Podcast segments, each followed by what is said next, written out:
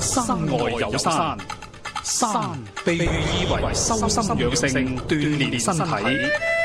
玄學涵蓋時空宇宙嘅萬事萬物，世間萬象自有其禪色。經在羊城，蘇敬路文。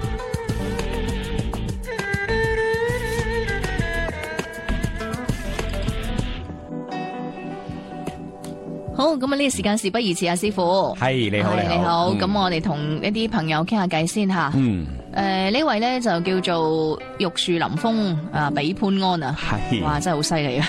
咁啊男生嚟嘅，生於咧就新歷嘅一九八一年九月廿五號嚇，係啦晏晝嘅晏晝嘅六點幾，嗯，嗯咁就想同阿師傅誒、即係傾下偈。佢咧係就話佢自己咧就喺銀行後台咧就做資料處理錄入嘅，嗯咁啊做咗差唔多十年啦。係嗯咁曾經嘗試轉工，咁但係咧就即係佢嘗試過就話誒、嗯其他嘅其他嘅工作咧係冇咩經驗，嗯亦都冇咩其他技術可言。係係咁係，所以咧就想問下師傅你，其實佢自己會比較適合做邊行，嗯，適唔適合做生意？好噶好噶。嗯，咁嗱，呢位朋友聽住下啦。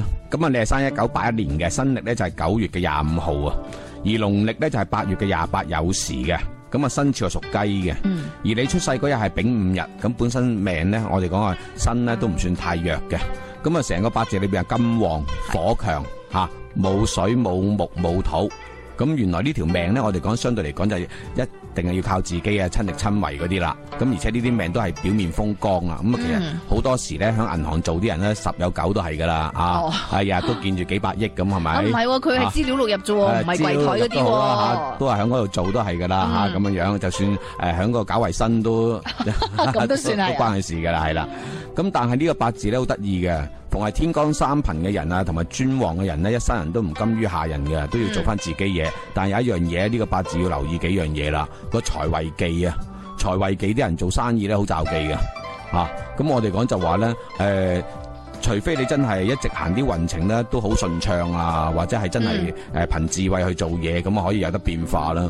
如果唔係嘅話咧，都十有九咧都會應下啲數啊，應啊咩數啊投資左後咧啊硬係得個睇嘅啫，啊就啊唔啲錢就唔見㗎啦，咁樣樣咁樣啊？係。咁即係唔適合做誒、啦。第一時間就唔適合做啊！嗯咁啊、如果譬如想做翻自己嘅嘢，都唔係唔得嘅。咁啊，最好係做下誒啲中間人啊。咁我哋講靠個信字啊，即係實質我哋講就係用土嚟去通關啊，將呢個八字中間人啊，係。咁即係譬如假中介。係中介啊，譬如假設我有啲咩生意買賣咁樣哦樣，係啊有有啲人譬如話買樓咁就算啦啊嚇咁樣，咁我介紹你買樓啦嚇，嗯咁啊買一成咁我就賺翻幾多佣啦咁樣樣嚇，哦咁啊或者係就算去銀行嗰啲可以好多樣嘢噶嘛，啊嗯包括誒保險啊各方面嘅啊種種好多類型嘅嘢都可以產生嘅，係。係啦，咁嗯即係如最果好就唔好自己真係我自己真金實銀咁咁抌落去啦自。己誒攞、錢出嚟唔係咁着數啊，係因為而家行啲運咧，佢而家誒呃虛歲都已經去到三十四噶啦。嗯，咁啊，仲係行緊嗰個廿七歲嗰十年嘅運啊，哦，咁啊行緊朋友運啊，又係劫財運啊。咁呢個運呢，相對嚟講呢，其實呢，一個唔小心呢，仲反而係累事嘅，哦，係啦。咁咁呢個啊，運幾時完啊？誒、去到三十七啦，係啦，三十七37嗰個運呢，相對嚟講會着數啲啦，哦，咁都仲有幾年係咧？啦，眨下嗯眼啦。但係呢，誒、就唔贊成佢真係自己誒、跳出嚟去自己去誒、哦做咯。而家係，即係做中介會比較好。即係下一個運都係。係啊係啊係啊，一直行啲運都係啊，特別係打後就係行貴字啊、壬辰啊咁樣樣。咁五啊七歲後嗰度啊，一定要注意啦。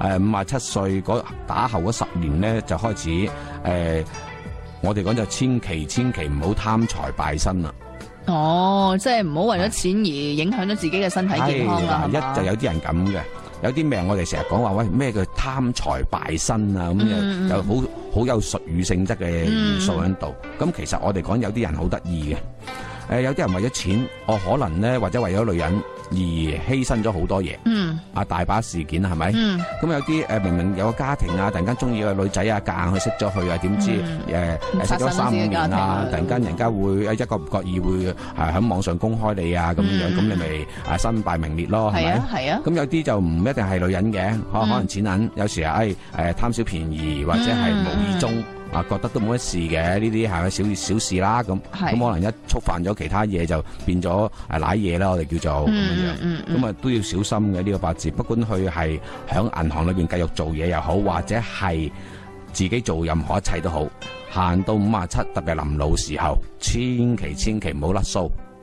嗯，啊，啊！我哋講成日都話，哎呀，後生嘅時候千祈唔好俾人剃眼眉、啊，老咧就唔好甩須。咁啊，啲男人講啊，嚇即係我哋講有啲。喂，咁但係而家係咩噶嘛？咁好多人都剃噶啦，即係乾乾淨淨，唔使咁咩嘛嗱，。原來咧喺個面上就話，喂、胡鬚啊，咁啊鬆散嗰啲係小心甩須啊，咁或者係破唇啊咁樣嗰啲。咁但係而家都好乾淨企理噶嘛，係咁啊啊對比個運啊，個運去傷你，我哋一樣當甩須啊。哦，啊，有時幾樣嘢會令你甩須啊嘛咁。有咩要注意啊？即係五啊七歲之後就誒注意㗎，一就係佢好容易遇上假嘢，假嘢係咁啊，即係假嘅嘢，譬如有啲人去傾生意啦，啊哎，呀有忽地啊咁，哦啊，原來呢忽地流嘅，仲要喺外國啊咁。嗯，咁啊，你又哎話明做開中介啊嘛，係咪嗯做咗廿年啦，眨下眼就係咪咁講嗯啊？好啦，跟住介紹啲朋友去啦，點知去啊 去又去咗啦，啲錢去咗啫，哦，咁啊，真係地又攞唔到啦，係啊，咁嗰啲咪咪又係撞啱啊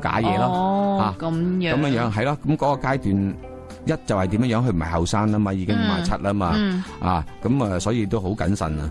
係。係啦咁仲有佢話咧，就想去咩啊？考個職業資格證書。